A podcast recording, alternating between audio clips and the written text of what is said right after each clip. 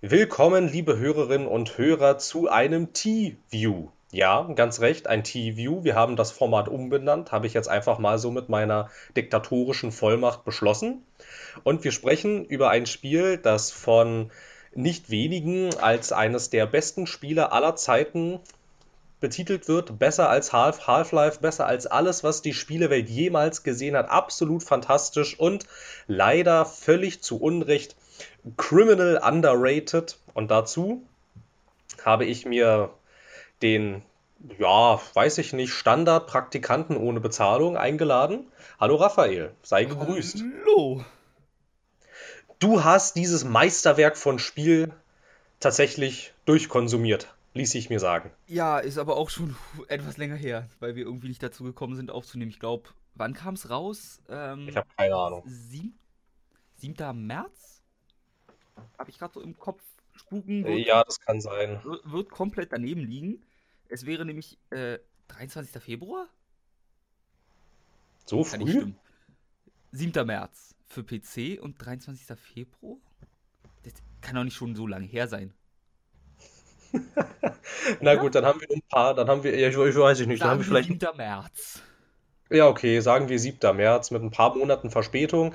Ähm, Willst du unseren Zuhörern jetzt vielleicht auch gleich erstmal im Vorfeld sagen, wie das Spiel heißt? Es scheiden sich nämlich tatsächlich auch, habe ich jetzt mal so im Internet und in diversen Videos herausgefunden, es scheiden sich tatsächlich die Geister, wie man das überhaupt ausspricht. Nier Automata. Wie, wie Korrekt, manche Leute, manche Leute sagen Nier Automata. Okay, gut. Ich würde sagen, wenn ich nicht deutschsprachig wäre, würde ich Automata auch durchgehen lassen aber als Deutscher spricht sich Automata halt auch einfach am besten. Seien wir mal ehrlich. Ja, das stimmt. Und ja, das finde ich in der Tat auch. Ja. Ich behaupte mal, Automata wird's, könnte auch sehr gut sein, aber ich glaube, das ist recht egal, wie rum man es nennt. Das kommt auf selbe hinaus, hoffe ich. Es sei denn, es gibt noch ein zweites Spiel, was Automata heißt und es gibt nie Automata, was ich gespielt habe, dann bin ich hier falsch. Ja, aber damit hast du schon ähm, sehr nett eigentlich eine wunderbare Eigenschaft des Vorgängers angesprochen. Äh, zwei verschiedene Spiele unter nahezu einem identischen Namen zu veröffentlichen.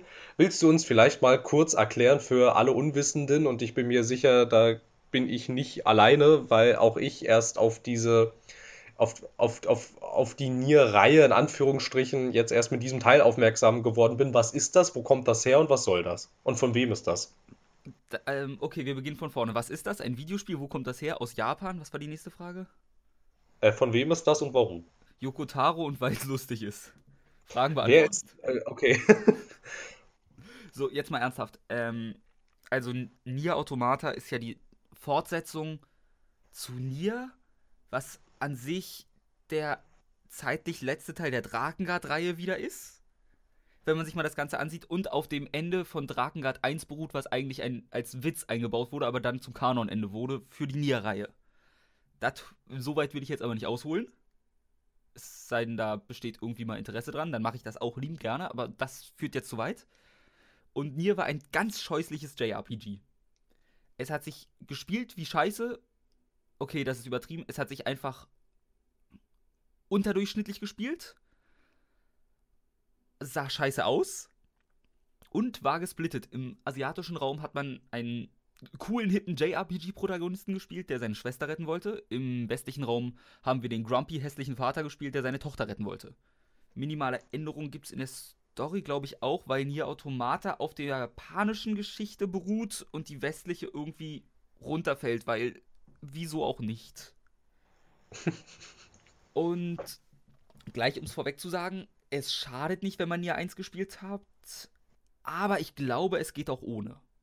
Geht sogar ziemlich gut ohne. Die Geschichte ist recht gleichstehend, aber es ist halt schön, wenn man Charaktere wie Devola und Popola wieder trifft und wenn es spätestens einmal kurz oder Emil oder wenn es einfach wirklich dann darum geht, dass es halt ein Projekt Gestalt gibt und so, da ist man sonst etwas verloren, wenn man sich gar nicht im Nier-Universe auskennt. Oder Drakengard Universe, wenn man es so weit fassen möchte. Und ist von Yoko Taro einem ja. eigenartigen Menschen. Ich glaube, so könnte man das sagen. Er ist, glaube ich, ja Game Director und Designer. Nee, Game Director war er nicht, das war Platinum Games. Game Designer auch nicht, obwohl Designer vielleicht schon, aber zumindest war er Producer und Storywriter. Und wenn Yoko Taro eine Geschichte schreibt, dann weiß man schon, diese Geschichte hat etwas Besonderes, ein, ein gewisses Flair, weil seine Geschichten für gewöhnlich ein Bad Ending haben, was er allerdings selbst sagt, er findet nicht, dass es immer ein schlechtes Ende ist. Er findet meistens oft, ja, das ist doch ein fröhliches Ende, was wahrscheinlich an einer leicht twisted Personality bei ihm liegen dürfte. Sympathischer Mensch. Tja, man weiß es nicht. Ich habe jetzt gerade noch mal, ähm, ich war jetzt gerade noch mal in meinem Gedankenpalast und ähm, habe nachgeschaut. Also ähm, bei, bei Wikipedia ist Yoko Taro tatsächlich unter Directors gelistet bei Nier Automata. Gut. Dann ist er Also auch schön. dann wird er wahrscheinlich für diese Zeit bei ein bisschen bei Platinum Games rumgehangen haben. Äh, rumgehangen haben. So, alle Big Best Friends. Ja, wahrscheinlich. Äh, die kennt man vielleicht. Ich weiß nicht, die haben zum Beispiel Bayonetta gemacht und waren am, am letzten Star Fox beteiligt. Dann haben sie auch so fantastische Sachen gemacht wie Teenage Mutant Ninja Turtles, Mutants in Manhattan Du vergisst die wichtigen oder, oder Transformers, Devastation, das haben sie auch noch gemacht. Oder, ähm, Scalebound. oder so, oder so fantastische Handyspiele wie Lost Order. Ja, natürlich. Ich meine, na gut, Bayonetta hatte ich genannt. Ja, Vanquish und äh, One also was genau, genau. kommt von Genau. Joe. Genau, Scalebound sollten sie noch machen und so. Also hat man den Namen, den, den, den, den, hat man schon mal irgendwo rumpoltern Metal hören. Gear Rising Revengeance. Also wer mich schon mal über Videospiele hat reden hören, der hat für gewöhnlich auch Platinum Games schon mal mehrfach in Lobeshymnen erwähnt, gehört. Durch. Ja, ich glaube, ich glaube, ich glaube, da können unsere Hörer inzwischen auch ein, auch ein Klagelied von singen. Ist nicht mein Na. Problem. Sollen sie skippen? Na gut. Ähm, okay, jetzt mal so, jetzt mal so ganz allgemein, worum, worum geht's bei Nier? Ja. Also jetzt bei, bei, Jetzt bei Nier Automata. Worum geht's da? Was ist das? Was, was ist da Du los? Bist, al- also die Menschheit ist auf den Mond gezogen, nachdem Ro Aliens die Erde angegriffen haben und mit Robotern da jetzt angreifen. Du spielst einen Androiden. Du bist B2, also B2 und kämpfst gegen die Roboter, um den Planeten wieder bewohnbar für die Menschen zu machen. Alle Personen, die du triffst, egal wie menschlich sie aussehen und egal wie menschlich du aussiehst, sind Androiden, die halt nur nach dem menschlichen Ebenbild designt wurden. Wieso auch immer man das tun sollte, ich bin immer noch der Meinung, da gäbe es sicher effizientere Varianten, aber lassen wir das mal außen vor. Und das ist so, weil das ist ganz schwer in diesem Spiel nicht ins Spoiler-Territory zu kommen. Wer allein diese Story-Umschreibung hört und Nier 1 gespielt hat, sagt schon, Moment, da kann etwas nicht ganz stimmen. Und das wird dann auch aufgeklärt, so nach einem der Enden. Weil, also das Spiel hat, ich glaube, 26 Enden, wovon man sagen muss, ich werde auch ein paar nennen, einfach nur, weil sie tolle Enden sind. Und es gibt fünf Kanon-Enden, A, B, C, D und E, die man alle nacheinander kriegt, wenn man die Story so kontinuierlich spielt. Außer C und D, da muss man sich entscheiden und kann E dann noch bekommen und D auch. Ist ja auch egal. Und alle anderen sind, ich nenne es mal Yokotaro-Enden. Man kriegt zum Beispiel, was ganz schön in diesem Spiel ist, das HUD ist halt komplett in die Spielwelt integriert, weil du als Android hast, kannst dir halt Plug-in-Chips rein und rausnehmen und so ein bisschen möchte ich lieber sehen, wie viele Erfahrungspunkte ich bekomme oder wie viel Schaden ich mache und dafür äh, oder das klaut dann natürlich Platz oder will ich das alles rausnehmen, ich brauche kein HUD quasi und pack dafür einfach mehr Schaden im Nahkampf rein oder mehr im Fernkampf und so weiter. Das ist dadurch ist das Ganze im HUD noch erklärt, was Sinn ergibt. Aber natürlich braucht man immer ein OS, ein Betriebssystem-Chip. Und wenn man den entfernt, kriegt man erstmal drei Warnungen, sie sterben, wenn sie das tun. Und wenn man es dann trotzdem tut, kriegt man Ende F oder so. Oder ich weiß nicht mehr welches Ende. Irgendein Ende, was dann heißt halt äh, Fatal Mistake oder so. Und dann laufen blitzschnell die Credits durch und dann geht's vom letzten Savepoint weiter. Aber so gibt es halt 26 kleine Enden, die man auch noch bekommen kann. Die eigentlich immer darauf beruhen. Entweder du machst etwas, was nicht so geplant ist in der Story und es gibt einen Punkt, wo man einfach quasi abhauen kann und du kriegst das Ende dafür, weil dann gesagt wird, ja, die Neugier für die Roboter wurde wohl zu groß bei diesem Charakter. Er ist äh, einfach weggegangen und hat seine Mission verraten. Was ich ungefähr dreimal hatte, weil ich nicht den richtigen Weg gefunden habe. Klingt ähm, nach, weiß ich nicht, so nach der üblichen Verrücktheit, die so japanische Sachen mit sich bringen. Ja. Also, Nier ist halt auch teilweise sehr westlich und teilweise sehr japanisch. Westlich im Sinne von, es fühlt sich jetzt nicht an wie ein Standard JRPG, allein dadurch, dass man halt ein mehr actionbasiertes Kampfsystem hat. Platinum-Einschub hier. Man steuert halt direkt, man hat die zwei Angriffsknöpfe X und Y. Da packt man dann die Waffen rein, die man nebenbei aufrüsten kann. Das Kampfsystem ist leider nicht so dominant, wie ich es mir gewünscht habe. Man merkt sehr, dass es immer noch ein Rollenspiel ist hinten raus. Weil deine Zahlen halt sehr, sehr großen Einfluss haben. Du kannst nicht, also bei Platinum-Spielen ist ja für gewöhnlich eher, der Schaden ist immer recht gleich und du kaufst dir neue Skills und lernst neue Kombos und so weiter und wirst einfach ein geiler Typ. Wo einfach alles vom Bildschirm toll aussieht und du es auch irgendwann beherrscht. Da in mir habe ich halt irgendwann so meine, ich glaube, es ging recht schnell, so nach den ersten paar Stunden hatte ich so meine Lieblingskombination aus, ich glaube, einem, was habe ich benutzt? Ein Speer und ein Schwert. Da habe ich einfach immer die stärksten von genommen. Großschwerter zum Beispiel habe ich gar nicht benutzt ab einem bestimmten Punkt. Das gleiche gilt für Großschwerter. Ich hatte nur ein normales Schwert und ein Speer, glaube ich. Oder ein Schwert oder ein Großschwert und ein Speer. Eins von beiden. Jedenfalls, und man kann auch experimentieren, aber ich hätte mir da auch gewünscht, dass man ein bisschen mehr aufs Kampfsystem geht, aber dann wäre halt der RPG-Aspekt ein bisschen kürzer gekommen, wo ich verstehen kann, dass man es so macht. Und ich glaube, ich habe 28 Stunden gebraucht, um alle fünf Enden zu bekommen. Danach kann man noch weiterspielen und so weiter und so fort. Aber diese 28 Stunden fand ich das Kampfsystem zumindest definitiv ausreichend über die Spielzeit. Und ich habe schon sehr viele, bis fast alle Nebenquests nebenbei erledigt. Und dann wollte ich eigentlich weiterspielen. Aber da sind Dinge passiert, über die ich nicht ohne zu spoilern reden kann. Wieso das nicht geht. Aber wer das Ende von Nier 1 kennt, das letzte, der weiß, wieso ich wahrscheinlich nicht weiterspielen konnte. Und die Antwort lautet nicht, weil ich in Fötusstellung weinend auf dem Boden lag. Okay, ähm, du hast jetzt ähm, häufiger mal das Kampfsystem erwähnt. Wie genau läuft denn das ab? Also wie wird, wie wird gekämpft? So, also es, es gibt ja, es gibt ja innerhalb dieses Rollenspielgenres diverse Kampfsysteme und auch innerhalb äh, der JRPGs gibt es ja auch immer wieder mal Unterschiede. Wie wird denn hier gekämpft? Also, du bist ein kleiner, circa zehnjähriger Junge mit einer Mütze und einem Rucksack. Und wenn du das erstmal dein Dorf verlässt, siehst du, wie dein Professor von einem wilden Ding angegriffen wird. Dann gehst du ins hohe Gras, dann wird der Bildschirm schwarz, dann kommt eine Kampfmusik und auf einmal steht ein Pokémon vor dir. Und das ist dein ja. erstes Pokémon. also das Kampfsystem ist halt, in vielen JRPGs sieht man ja schon die Gegner inzwischen auf der Karte. Ganz früher, wenn wir bei Final Fantasy VII oder so bleiben, läufst du halt wirklich, obwohl in, doch, läufst du über die Gegend, auf einmal Kampfmusik, Fade out, Fade in, Gegner stehen vor dir, Kampf, rundenbasiert. Nier Automata ist, du siehst die Gegner vor dir, die Arena ist die Welt, alles ist eine Open World. Und du hast halt ein Action-Kampfsystem, du hast zwei Knöpfe, leichter und schwerer Angriff und dann ausweichen und dann kämpfst du. Wie ein, ja, vom Kampfsystem her, weil man kann auch dodgen wie in Platinum üblich mit dem richtigen Ding, sogar à la Witch Time, äh, eine Witch Time à la Bayonetta dabei rausholen durch einen Perfect Dodge und so. Mit Kombos und Juggeln und Schlag mich tot. Also man muss sich ein bisschen vorstellen, es wäre, wer Bayonetta gespielt hat, das wäre ein halbwegs ordentlicher Vergleich. Ein Bayonetta quasi in einer Open World, wo man jetzt nicht einfach von Arena in Arena hastet. Okay, also es ist nicht rundenbasiert. Nee. Das Alles ist klar. komplett Echtzeit. Und was isst du denn da Schönes? Ich? Ich esse überhaupt nichts. Das klang so, als hättest du was im Mund stecken.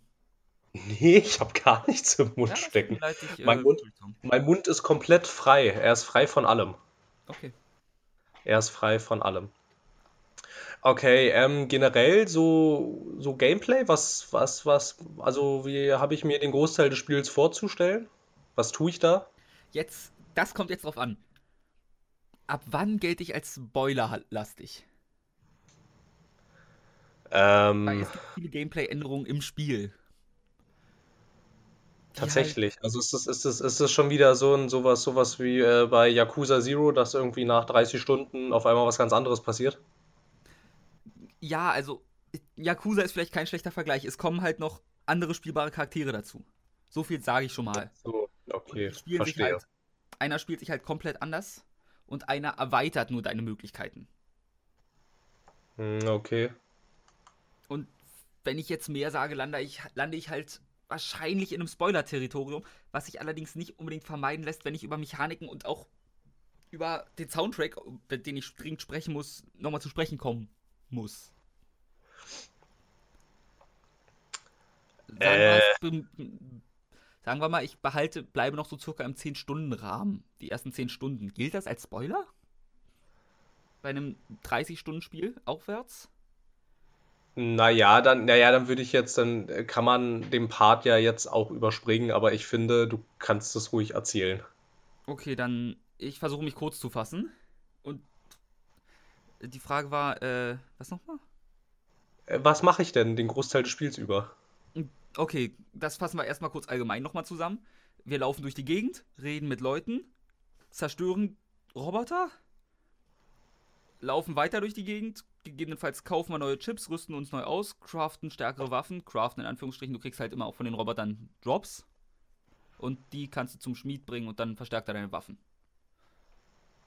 Und sonst Nebenquests halt auch erledigen und eigentlich läufst du durch die Gegend und zerstörst Roboter, dumm gesagt. Es ist jetzt, oder zerschießt sie, weil man hat noch so einen kleinen Pot neben sich, der schießen kann und Laser schießen kann und sonst was. Den ich nicht einmal abgegradet habe, weil ich was dafür gefunden habe. Was schon ziemlich traurig ist. Und ab dann jetzt, ich sag mal zwei Minuten kurz ins Spoiler-Territorium rein. Aber Ja, ja. das, ich glaube, jeder, der halbwegs was von der Berichterstattung mitbekommen hat, wusste schon, dass da noch was kommt. Und trotzdem vielleicht so, ich sag mal fünf Minuten vorskippen, notfalls. Weil du wechselst irgendwann auf 9S, der dich die ganze Zeit begleitet.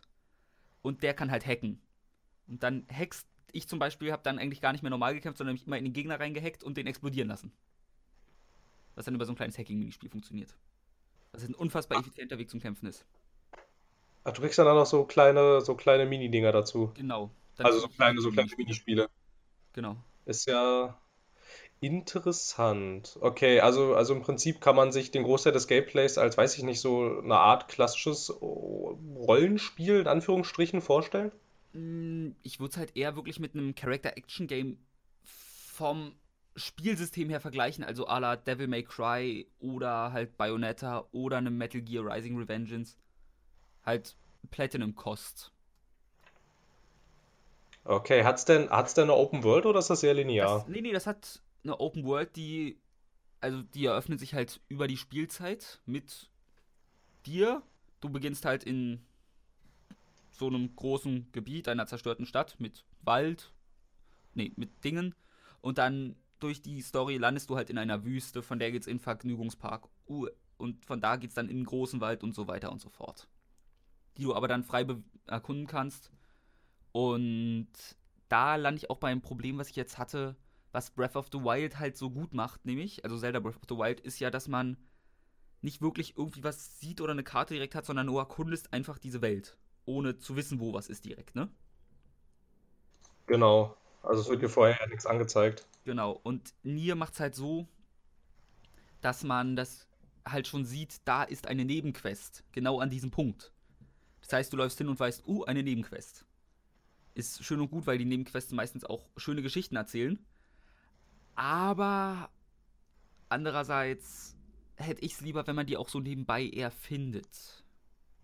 Das könnte auch jetzt komplett, komplett subjektiv sein. Die Nebenquests schicken dich halt auch quer durch die Welt, dann bist du halt von dem einen Ort, wo sie dann sagen, ich habe, das ist jetzt komplett fiktiv, einen Cousin in der Wüste. Besuch den mal. Dann gehst du zum Cousin in die Wüste. Ja, okay, verstehe.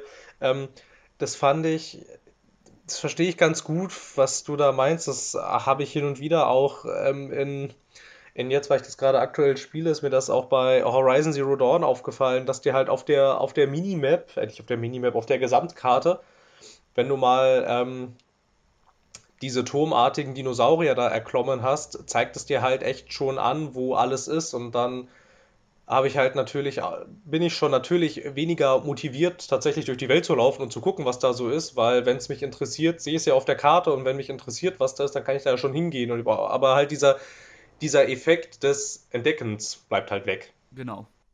Ne, den Also hast du halt nicht mehr. Nier ist halt immer noch vor allem ein storylastiges Rollenspiel, demnach ist der Entdecken-Aspekt nicht zwangsläufig notwendig und es ist halt auch schön, dass man halt diese ganzen Mini-Geschichten, die da erzählt werden, wirklich mitbekommt. Aber ich hab's halt ganz gern, Sachen zu entdecken einfach. Das ist, glaube ich, auch ein bisschen persönliche Präferenz. Einfach. Ja, das kann natürlich sein. Ist es denn ähm, jetzt, jetzt sagtest du schon Nebenquests, was erwartet einen an Nebenaktivitäten?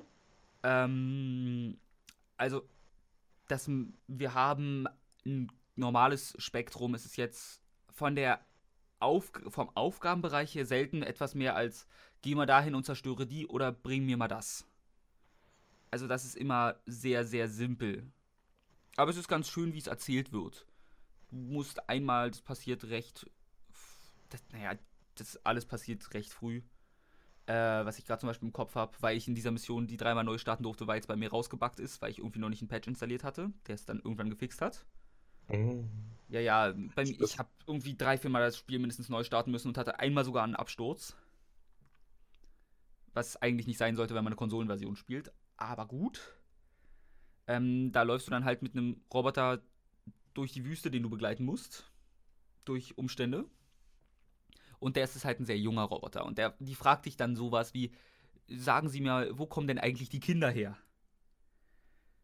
Was halt es macht es unterhaltsamer dadurch. Es ist jetzt nicht eine tolle Mission, es ist immer noch eine Escort-Mission, bei der ich glaube, dass es zu eskortierende Objekt immer nicht sterben kann.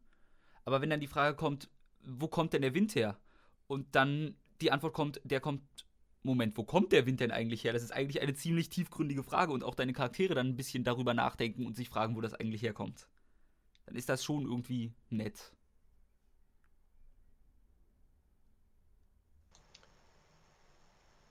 Okay, ähm, fragte ich nicht nach Nebenaktivitäten? Ja. Ah, ah, ich, es gibt, oh, was mir da einfällt. Das wären jetzt, man kann auch angeln gehen. Oh, du kannst angeln gehen. Kann angeln gehen. Okay, aber ähm, was mir jetzt, was mir jetzt wichtig ist, scheißt dich das Spiel so zu wie klassische, in Anführungsstrichen, andere Open-World-Spiele dieser Tage. Also die scheißen dich ja mit Inhalten zu, Beste vor, also ich, ich weiß nicht, wenn, wenn du bei drei nicht auf dem Baum bist, ist dein Quest-Hub voll mit 30.000 Nebenaufgaben. Ähm, das macht mir nicht. Das also, ist wundervoll. Nebenquests über das ganze Spiel würde ich schätzen, gibt es 30 bis 40. Was jetzt nicht so viel ist. Besonders für heutige Open-World-Spiele gesehen. Nö, ist tatsächlich sehr überschaubar. Ja, ja, das ist halt nicht so viel und die kommen halt auch nicht auf einmal, sondern viele sind halt irgendwann zeitlich zu Ende, weil etwas in der Story passiert, was verhindert, dass es weitergehen kann. Sagen wir, der Charakter stirbt in der Story. Dann ist die Quest natürlich, wenn du sie bis dahin nicht erledigt, ja, scheiße für dich. Kannst du nicht mehr machen. Ja, ist ja logisch, der ist ja dann tot. Genau. Also dadurch, wenn man sie bis zu einem bestimmten Punkt nicht erledigt hat, sind sie auch unwiderruflich weg. Okay, das gibt's auch viel zu selten. Das war, ich glaube, das einzige Spiel, wo ich das in letzter Zeit, also was heißt in letzter Zeit, ist auch schon wieder eine Weile her, aber wo mir das mal aufgefallen ist, war, glaube ich, tatsächlich echt The Witcher 3, wo du ab einem gewissen Punkt bestimmte Nebenquests halt nicht mehr machen kannst, eben weil, ich meine, dann ist halt irgendwie so ein bisschen dämonischer Krieg los und da sterben Leute. Genau. Es klingt, aber, aber es klingt alles, was du, was, was, was du jetzt so sagst, was das Gameplay an sich und das, das ähm, Leveldesign an, angeht, klingt Nier Automata nach einem durchaus fokussiertem Spiel. Es ist das, auch, das halt weiß, was es, das halt weiß, was es möchte und das macht es auch und drumherum lässt es unnütze Dreingaben halt weg. Ja, was ich gleich da beim Thema fokussiert erstmal. Ähm, du kannst die Geschichte halt eins zu eins an einem Ruck durchspielen, die Nebenquests ignorieren. Ich weiß nicht, wie es levelmäßig dann bei dir aussieht, weil dein Charakter levelt natürlich auch mit Rollenspiel. Ob du da noch gut durchkommst? Ich kam gut durch mit allen Nebenquests. Vielleicht passen sie die äh, Story-Mission-Level auch einfach an, quasi. Wenn du keine Nebenquests spielst. Vielleicht levelst du auch durch die Story-Missionen schon so, dass es halt ausreicht. Ja, weil ich bin der Meinung, ich war nie überlevelt, obwohl ich sämtliche Nebenaktivitäten immer gemacht habe. Also Nebenquests. Äh, ja. Da, ja, gut, ich weiß es nicht. Ich hab's ja, ich ja, hab's ja leider noch nicht, noch nicht spielen können. Genau, deswegen, da kann ich jetzt nichts Festes zu sagen. Da müsste man es mal ausprobieren. Aber ich sag mal, gehen wir mal davon aus, levelmäßig gibt es kein Problem. Dann kannst du die Story von A bis E einfach komplett durchspielen hast eine abgeschlossene Geschichte. Die Nebenquests sorgen halt dafür für eine Vertiefung der Welt, dass du ein bisschen mehr über die Welt verstehst, mehr über die Charaktere erfährst. Einfach, dass es ein rundrum runderes Erlebnis wird. Die Geschichten, es sind jetzt einfach nicht Nebenquests, wo es heißt, bring mir mal das und du kriegst dafür einfach Stuff, sondern es ist meistens, du verstehst, wieso etwas ist oder einfach, wie Charaktere oder diese Welt ein bisschen funktioniert. Oder ist es einfach sehr unterhaltsam? Es gibt. Ich finde äh, ich find das, find das sehr nett, wie du äh, versuchst, äh, diese, diese Nebenaufgaben ohne Spoilern zu, zu beschreiben. Ja. Weil du erfährst dann Dinge. Ähm. Das Problem ist halt, dass sehr viele Nebenaufgaben durch Story-Ereignisse ausgelöst werden, die im Spoiler-Territorium liegen. Ja, nein, ist ja, ist ja, ist ja auch völlig richtig. Ist, ist, mir, ist mir nur gerade auf, aufgefallen. Ich ja, finde ich, find, find ich irgendwie mal nett, finde ich immer nett, wie Menschen über äh, Geschichten sprechen, wenn sie nicht spoilern wollen. Das klingt total amüsant. Es ist halt auch ein echter Krampf. Einfach nur als Beispiel, kommt, du kommst an einen Punkt zu einem Wissenschaftler. Also man schickt regelmäßig zu den Menschen auf den Mond Rohstoffe und so hoch. Mhm. Per, ich glaube, einfach pro, per Rakete oder so und der sagt, wenn du ihm genug Geld spendest, irgendwann, so, jetzt bauen wir einen Turm, mit dem wir es effizienter hochbekommen können oder so.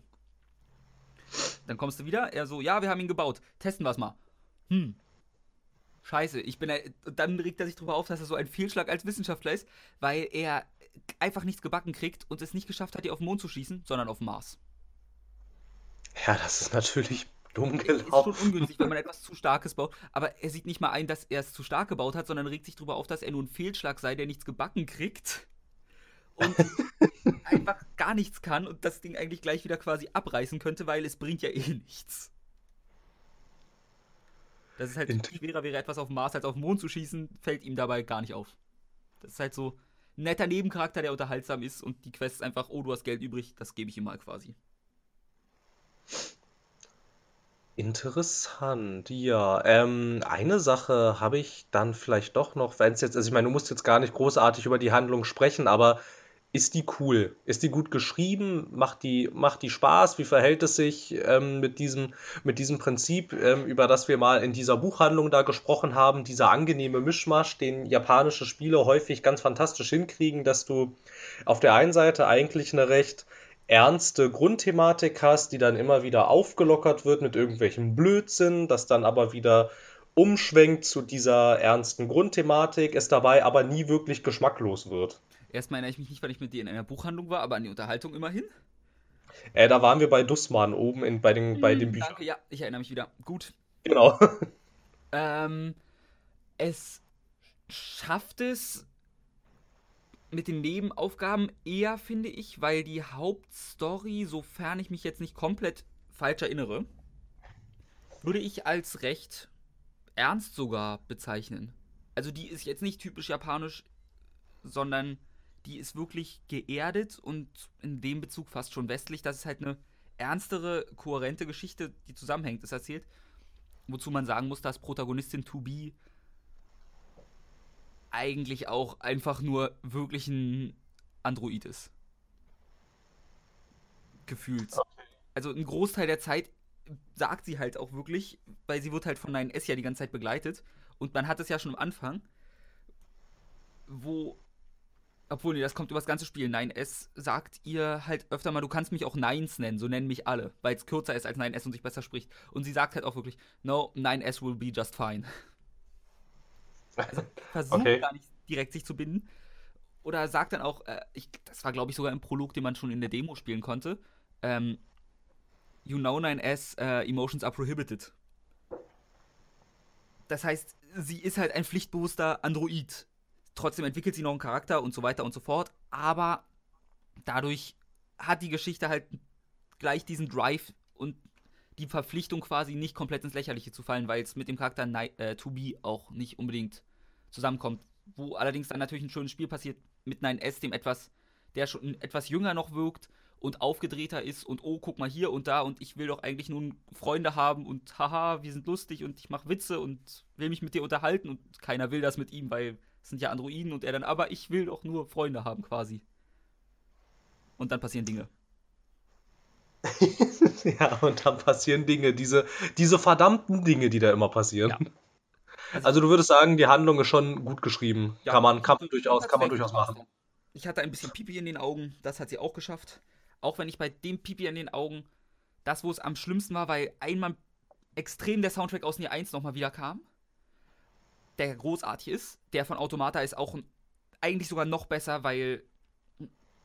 Darauf komme ich gleich separat nochmal zu sprechen am besten.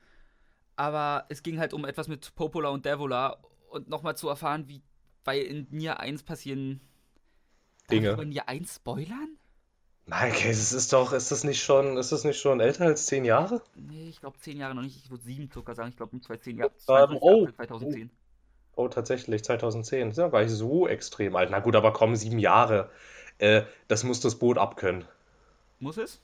Ja, definitiv. Sieben Jahre alt. Für alle, für alle, die es nur spielen können, dann kann man ja jetzt sagen, Achtung, Spoiler in 3, 2, 1 und du hast das Wort. Moment, Moment, eine Sache noch, ähm, was für dich interessant sein könnte. Nier Für 1 mich? wird derzeit nachgepresst. Es wird nachgepresst. Ja, es kommen neue Retail-Fassungen von Nier 1 für PS3 raus. Okay, warum? Aber okay. Ähm, gut, kurz, äh, kurzer Spoiler zu Nier 1. Popola und Devola sind ja, also, jetzt muss ich mich. Ich, Popola ist die in der Bücherei, die einem die ganze Zeit Quests gibt und einen unterstützt. Die führt mit Devola zusammen das Dorf, in dem du bist. Und Devola ist so die Musikantin, die auch. Was super ist, wenn du an sie nah rankommst, setzen erst die Lyrics ein, weil du sie dann halt erst die Lyrics singen hörst, quasi im Dorf. Was, Ja, okay. was unfassbar super ist. Und die sind halt in Anführungsstrichen böse. Aus deiner Sicht sind sie böse, aber eigentlich tun sie nur was Gutes für die Menschheit. Weil, und sie sind halt auch Androiden schon im ersten, was du da natürlich noch nicht weißt, sondern sie für normale Menschen hältst. Aber du bist im ersten ja auch kein normaler Mensch. Aber so weit möchte ich jetzt nicht in ihr Eins eintauchen. Und dann erfährst du nochmal mehr über ihre Motivation und wie schwer es für sie war, nach den Ereignissen von ihr eins ein normales Leben wiederzuführen. Und das, das war schon ziemlich geil. Okay. Klingt. Klingt, als würden da Dinge passieren. Da passieren Dinge. Da passieren Dinge, ja. So, was ich dann auch gleich noch sagen möchte, das hatte ich nämlich vorhin vergessen. Du meintest vom Leveldesign her, ne? Genau. Also das Leveldesign viel. Nier Automata macht es wieder, wie Nier 1 das Kameraperspektiven anders nutzt. Das heißt, Okay. normalerweise hast du halt den typischen Third-Person etwas. Third-Person-Character äh, oder Role-Playing-Game oder was auch immer. Und dann gehst du halt in eine 2D-Perspektive und siehst deinen Charakter nur von der Seite, während ein Gebäude quasi aufgeschnitten ist und du von nur nach links und rechts laufen kannst. Und raubt dir halt die dritte Dimension quasi. Oder dann bist du halt von o siehst es halt von oben, weil es natürlich auch wieder, wie man es aus Nier 1 kennt, gewisse ähm, Bullet Hell Momente geben muss, wo du dich mehr aufs Dodgen von Kugeln der Gegner konzentrierst, als aufs Angreifen und wartest, dass sie vorbei sind. Dann schwenkt die Kamera nach oben und du hast halt einen besseren Überblick und weichst nur den Kugeln aus. Und dann gibt es noch die Flugpassagen, die sowieso noch mal halt, wie nennt man das? Shoot'em-Ups quasi sind, wo du halt so Äh, unten ja. am Bildschirmrand quasi bist und auf Sachen schießt. Wie nennt man die? Kann man, sind das nicht Shoot'em-Ups? Nennen wir sie Shoot'em-Ups. Sowas sind Ja, wir so. Und dann nennen wir transfor sie so. transformiert sich dein Flugding in eine Art Mech und dann kannst du schießen, dich bewegen und mit dem Schwert noch zuschlagen und dann ist es eher ein Gundam-Fighter schon fast. Also da Okay, sind wieder, Moment, Moment, aber ich würde sagen, es heißt Mac und nicht Mech. das tut mir sehr leid. Also, also hier sind wir jetzt aber schon ein bisschen penibel. Du kannst es doch nicht Mech nennen. Das tut mir schrecklich leid. Ist okay, ich werde es überleben. Das ist mir einfach so rausgerutscht. Und dann halt auch, wenn man. Ach, das muss ich jetzt sagen, ist mir egal. Wenn man ein S steuert, dann halt das Hacken ist nochmal was ganz anderes. Dann landen wir wieder. Das sind alles so verschiedene Spiele wieder in eins gewurstet, die aber trotzdem ein gutes Gesamtkonzept ergeben. Okay. Klingt, ich weiß nicht, es klingt, es klingt so, als wäre es ein Spiel, was eigentlich, was, dem man viel größere Aufmerksamkeit widmen müsste, damit die ganzen anderen großen Publisher auf den Trichter kommen. Guck mal, Sachen, die kreativ und cool sind, sind viel cooler. Ja, also es hat auch seine Probleme. Auch Oh, Probleme. Gameplay-technisch an ein, zwei Stellen. Das würde ich nicht leugnen. Aber es probiert halt eine Menge. Was dringend notwendig ist in unserer recht festgefahrenen Spielelandschaft. Auch wenn sein Metascore von 88 ja zeigt, da sehen Leute, da ist was wirklich gut. Ja, absolut. Absu okay, äh, ähm, jetzt vielleicht, vielleicht nicht, dass uns Leute vorwerfen, wir seien hier zu einseitig. Was hat es denn für Probleme? Tubis Hintern. also, ich glaube, jeder durfte inzwischen mitbekommen haben, Tubi ist weiblich und besitzt ein Gesäß. Und wie Yoko Taro es im Interview sagte, he likes women. Das ist schön für ihn, aber mich persönlich stört ist, wenn meine Badass-Protagonistin, ihr Kleid soll kurz sein, wie sie soll, und sie soll mit High Heels rumrennen. Da gucke ich noch rüber weg. Aber muss sie einen merkwürdigen, ich weiß nicht, ist das ein Einteiler, was sie unten rumträgt? Und muss ihr Hintern so prominent in Szene gesetzt werden? Und dass man ihr unter schön, ich kann ihr unter den Rock gucken und dann kurz darauf dreht sie sich dann weg. Aber wofür muss ich das können? Und wieso muss beim Leiter hochklettern man die Kamera so pennen können, dass man genau ihren Hintern sieht, was ich erst durch ein YouTube-Video wusste? Oder bei der Selbstzerstörung, muss, wieso muss ihr Gesäß prominent nach oben ragen? Das, das gehört nicht zum Charakter für mich. Das nein. Und dann irgendwann kommt noch ein Charakter, der vom Design her einfach nur noch ist. Nein! Ich will das nicht. Muss das sein, Phil? Ja, äh, naja, du musst gucken, wo das Spiel herkommt. Anscheinend muss das sein. Ja, immerhin ist sie nicht minderjährig. Glaube ich. ja, immerhin ist sie nicht minderjährig, eventuell. Ich weiß nicht. Also ihr Alter wurde nicht angesprochen. Sagen wir, sie ist es nicht. Ja, aber ich weiß, ja, ich weiß, was du meinst. Das ist, ähm, ist immer so eine Sache, ne? Bei den, bei den Dingen, die aus Japan kommen, das funktioniert da halt alles ein bisschen anders, ne? Ja. Da muss man, ja, gut, okay. Okay, also jetzt äh, das äh, Character Design. Hat es, hat es sonst noch Probleme irgendwie? Also du, weil, weil es klingt, ich, also, also oder, oder, oder würdest du das Spiel tatsächlich uneingeschränkt jedem empfehlen? Ich tue mich immer schwer mit uneingeschränkten Empfehlungen. Ich würde nicht, nämlich nichts uneingeschränkt empfehlen, erstmal um so zu sagen. Aber ich würde es jedem, der, der schon mal der Videospiele mag, würde ich sagen, soll sich das kaufen. Ja, gut. Also dann, dann empfiehlst du es jedem uneingeschränkt innerhalb dieses, dieses Mediums. Genau. Tatsächlich, ja? Ich würde jetzt zum Beispiel nicht meiner Mutter sagen, du musst das spielen. Alleine, weil sie wahrscheinlich nicht unbedingt Spaß dran hätte oder sonst was. Aber ich würde sagen, einfach, damit man auch mal wieder sieht, es gibt etwas, besonders würde ich es halt Leuten ans Herz legen, die Fans der Ubisoft-Formel sind.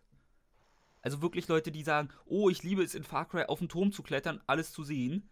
Und dann sehe ich tausend Dinge aufploppen und dann mache ich das. Leute, die sehr viel dieser Ubisoft-Spiele spielen, die sich meiner Meinung nach alle sehr samey spielen, die sollten vielleicht mal das spielen, einfach um zu sehen, was ein Spiel auch machen kann. Wie es auch geschichtlich Twists einbauen kann, weil das ist halt etwas, was man ein Twist ist für gewöhnlich in einem Spiel meistens entweder, wenn wir jetzt von dem Einheitsbrei ausgehen, oh, der Böse war gar nicht so böse und der Gute ist böse dafür.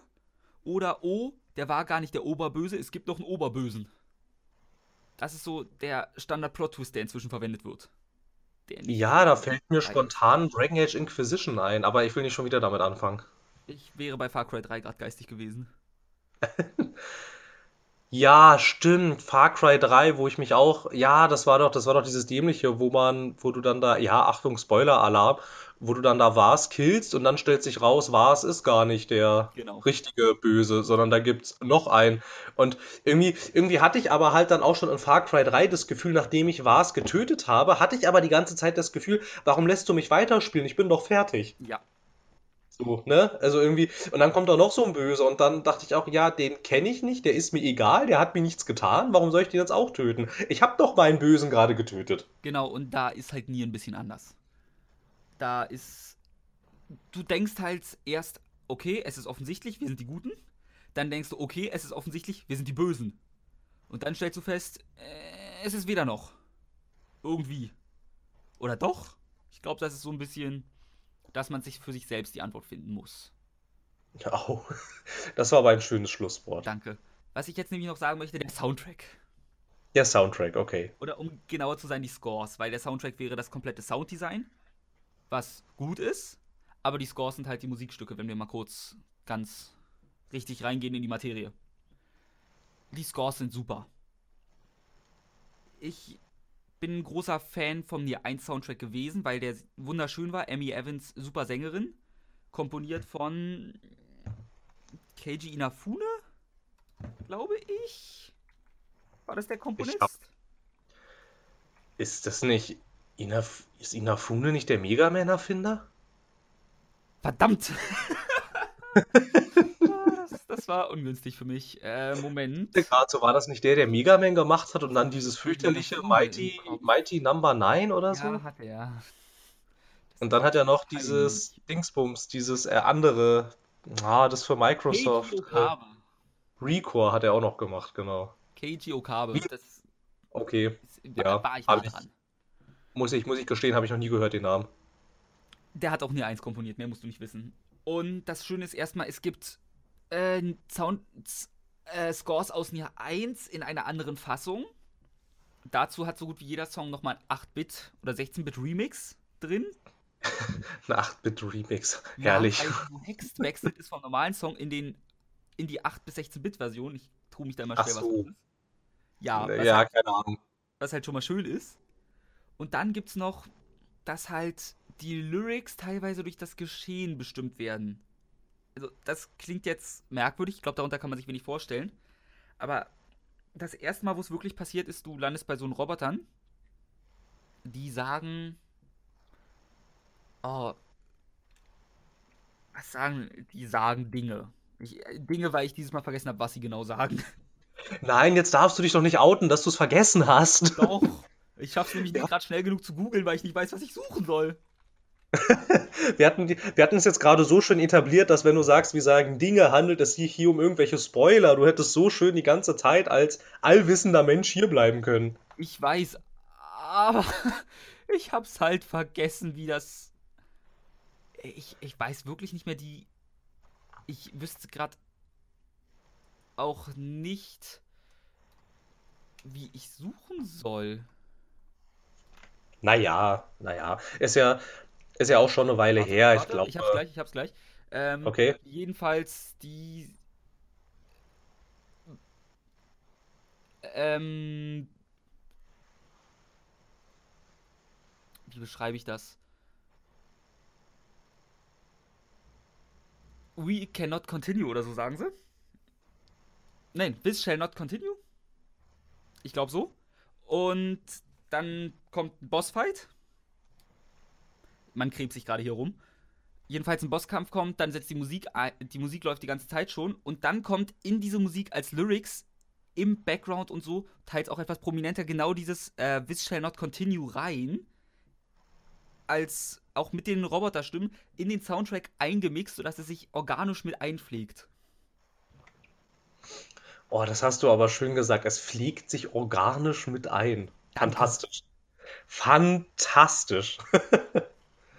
Okay, also es klingt, es klingt tatsächlich, also jetzt so, nachdem ich, nachdem ich äh, die jetzt hier so die ganze Zeit zugehört habe, klingt das nach etwas, wo ich jetzt tatsächlich auch sagen würde, ich als ähm, inzwischen in, also so mit einem Augenzwinker Videospiel-Zyniker, der behauptet, eigentlich spielen wir jedes Jahr immer das Gleiche, ähm, der sollte sich das vielleicht mal anschauen. Ach, bei Spielen, die jedes Jahr das gleiche machen. Lass uns mal über Persona reden. Gut, das hebe ich mir für ein andermal auf. Oh Gott, jetzt habe Ich ich glaube- auf Mikro gestoßen. Ja, ich glaube, ich glaube, diese, ich glaube, diese Persona-Geschichte ist, glaube ich, eine Geschichte für einen anderen Podcast. Das würde jetzt hier ein bisschen den Rahmen sprengen. Das ist eine 90-Stunden-Geschichte für einen anderen Podcast. Ja, wir können ja die gesamte Story mal zusammenfassen. Genauso wie ich finde, du könntest auch mal in so einer Art Solo-Format die gesamte Story von Drakengard slash Nier zusammenfassen. Und zwar so, dass ich dann alles verstehe. Weißt du was, für wir machen es anders. Du spielst Drakengard 1, 2, 3, Nier und Nier Automata durch, gibst mir deine gecapturten Aufnahmen und ich schneide uns ein Video aus den wichtigsten Story-Sequenzen zusammen. Du weißt aber schon, dass äh, zeichnen sich JRPGs nicht gerne irgendwie dadurch aus, dass sie irgendwie 10.000 Stunden lang sind. Mi, mi, mi, mi. Ich will Und aber auch von dir im glaube- Drakengard jedes Ende sehen. Das hat 5, 6 Enden auch. Ja, nein. Ich glaube, ich glaube, bei Drakengard ist inzwischen auch ein bisschen das Problem, ähm, die Hardware-Barriere. Drakengard 1 ist PS1, Drakengard 2 ist PS2, Drakengard 3 ist PS3. Das ist doch machbar. Ja, ja, jetzt muss ich natürlich die ganzen Konsolen irgendwo Ich habe eine herkriegen. PS2 hier stehen, mit der kannst du PS1 und PS2 Spiele spielen. Ha, Drakengard 1 ist PS2. Drakengard 1 ist schon PS2? Ja, jetzt habe ich dich. Das tut mir schrecklich leid. Es sieht so scheiße aus, dass ich dachte, es wäre PS1. Sehr, sehr schön. Dann ist es auch noch hässlich. Was tust du mir hier an?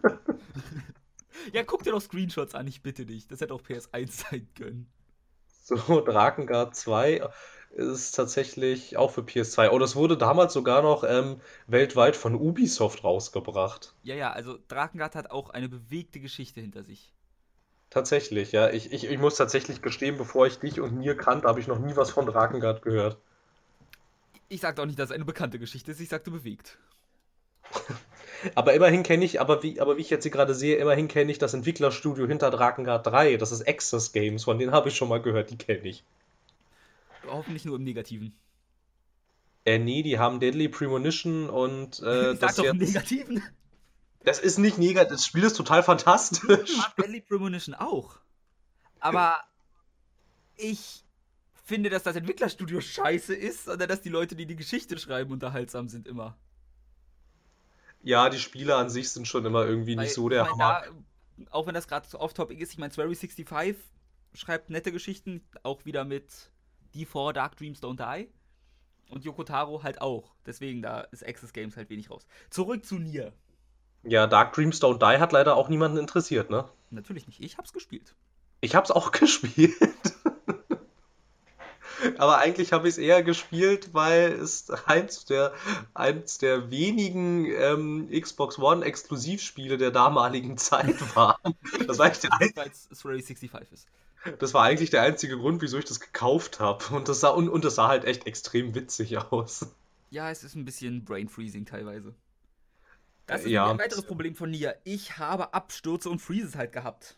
Also, nee, ein, Oh, also es läuft technisch auch nicht ganz rund. ich weiß nicht, wie es inzwischen ist. Ich habe es ja mh, die Hälfte der Zeit ohne Patches gespielt, weil ich meine PS4 der Meinung war, sie lädt sie einfach nicht runter oder sie hat sie runtergeladen und nicht installiert oder so. Das heißt, ich habe, obwohl Ja. Hälfte der Zeit nicht, aber 10 Stunden oder so eine ungepatchte Version gespielt, von der man auch schon von der Presse gehört hatte, denn was für ein Wunder, wir haben keine Pressekopie bekommen. Square Enix, du, du kennst das Impressum? Da schreibst du bitte mal hin und wo ihr die Pressekopien hinsenden sollt, danke. Ähm, ja, ich hatte halt eine Mission, wie gesagt, musste ich dreimal neu starten, bis sie dann einmal fehlte ein Charakter, glaube ich. Einmal fehlte ein Gegner, der gespawnt ist, der äh, nicht getriggert wurde und ohne den es nicht weiterging. Einmal ist mir das Spiel gleich komplett abgeraucht. Da hatte ich Glück, der neueste Speicherstand lag nicht so weit zurück. Ich überlege gerade. Doch. Nämlich, das hatten hier auch feste Speicherpunkte. Wenn ich mich nicht irre, Oh. hat es kein Autosaving. Was mich wieder aufgeregt hatte. Ja, echt, das ist, glaube ich, ein bisschen Geschmackssache. Ich, nee, ich hab's ja ganz gern, wenn ich manuell nachspeichern kann, aber ich hätte ganz gern, weil ich gerne einfach vergesse zu speichern, irgendwer, der das, das für mich abnimmt. Ach so, na gut, das, ja, ja, das macht natürlich auch irgendwo Sinn. Ich habe jetzt hier gerade noch mal gesehen, ne? Ähm, kann es sein, dass du äh, Soda59 und äh, Sveri 6.5 verwechselt hast? Ja, kann ich. Okay, alles klar. Ich, weißt du, das ist so, das sind zwei Leute mit Zahlen drin. Ja, sind beides Japaner. Dann. Moment, wieso habe ich. Wieso Swery65 hat Dark Dreams Don't Die und Deadly Premonition gemacht und Suda51 nicht? Stimmt doch alles. Genau. Hä, aber du meintest doch Suda51 hat Dark Hab ich Dreams. Swery65 gesagt? Ich habe keine Ahnung. Ist ja, ist ja auch wurscht. Mir war wenn so, ja, mir dann war so. tut mir leid, wenn nein, dann ist Phil scheiße. Einfach, regeln wir jetzt wieder demokratisch. Ja, genau, wir regeln es demokratisch. Du bist schuld und ich nicht. Ja. Nein, Moment, was? Jetzt zu spät hast schon Ja gesagt. Verdammt. You played me like a damn fiddle. Ja. Ähm, ja, ansonsten hast du noch was? Ähm, ja, von einem der Antagonisten von, was, Adam oder Eve? Von Eve Adam Online. oder Eve finde ich das Oberarm-Tattoo unfassbar cool. Ich dachte, es kommt vielleicht noch irgendwas Wichtiges oder so. Das ist wichtig. Also, es war übrigens Eve und guck dir das an. Ich finde das Tattoo echt toll. Okay, ich werde es mir eben angucken. Und ich finde den Handschuh noch dazu toll. Den Handschuh auch noch. Eieiei. Das wird ja hier, weiß ich, äh, muss ich hier nebenbei durch. Ach, das ist Eve. Wie gut, dass Eve kein Oberteil anhat. Ich hatte schon Ja, Angst. äh, Es wäre auch langweilig, wenn, wenn gut, wenn, ja, ich weiß nicht mal, wie man das sagen soll, wenn männliche Charaktere Oberteile tragen würden. Richtig. Ja, okay, es ist ganz okay, ja. Ich mag es. Du kannst ja machen. So, okay. Ja, ich, Sonst äh, was? mh, nee, nicht wirklich. Ich wäre soweit durch, glaube ich. Es gibt wahrscheinlich tausend. Oh, eine wichtige Sache noch. Entspa alles entspannt, Leute. Die Wildschweine zu reiten und sie können wieder driften. Ach, die driftenden Wildschweine, genau, die hatte ich tatsächlich sogar schon mal im Internet gesehen. Ja, die, die sind wieder da und toll. Und man kann jetzt nicht nur Wildschweine reiten, sondern auch andere Tiere. Ich glaube, Hirsche waren. Ich hab's nicht so Naja, solange nicht, solange nicht Tubi reiten kannst, dann ist ja alles gut. Ich garantiere, das Internet hat schon dafür Mods in der Mache. Nee, sie hat ja, sie hat ja äh, schon mal den Hinter dafür. Gott. Ja. Okay. Wenn sonst nichts mehr da ist, dann ähm, schreiten Sie zur Abmoderation, mein Herr. Ich, Du, ja. also ich würde nie Automata äh, final eine Zahl geben, die zwischen 0 und 100 liegt. Die wahrscheinlich auch über der 80 liegt. Dazwischen können Sie sich eine Zahl aussuchen. Sagen wir irgendwas dazwischen. Ich habe gerade überlegt, ob ich es nicht eingrenze, aber nein. Weil ich Zahlen nicht mag. Die haben mich schon immer gemobbt. Aber grundweg würde ich nie Automata als ein hm, gutes Spiel, obwohl ah, sehr gutes Spiel bezeichnen. Es Jetzt leg dich doch mal fest, Mensch. Ist es nun gut oder sehr gut? sehr gut. Okay, ich alles weiß, klar. Ich mich immer schwer mit dem Prädikat sehr gut für ein Spiel. Ja, gut. Weil für sehr gut, die Scores kriegen von mir ein wundervoll, traumhaft, einfach wunderschön. Das Character Design kriegt mir ein Wieso Japan. Das gleicht sich halt so ein bisschen aus, deswegen. Aber rundrum ein sehr gutes Spiel. Und das Steelbook sieht schön aus. Na, ist doch fantastisch. Ja. Steelbook haut's raus. Also, und wenn jemand im Endkampf zufällig mich als Unterstützer bekommt, dann kann er Bescheid sagen. Das würde mich sehr freuen. Dich im Endkampf als Unterstützer Ja, bekommen? das erklärt sich, wenn man den Endkampf gespielt hat. Achso, okay. Also das darfst du jetzt, Kannst das würde niemals jetzt spoilern? Das ist kein großer Spoiler, weil er keinen Sinn ergibt. Es klingt so interessant, dass ich es gerne wissen möchte. Du kämpfst gegen die Credits. Du kämpfst gegen die Credits. Ja, ich habe an diesem Kampf eine halbe Stunde gesessen, weil ich es nicht gebacken bekommen habe. Das klingt ja witzig. Okay, alles klar.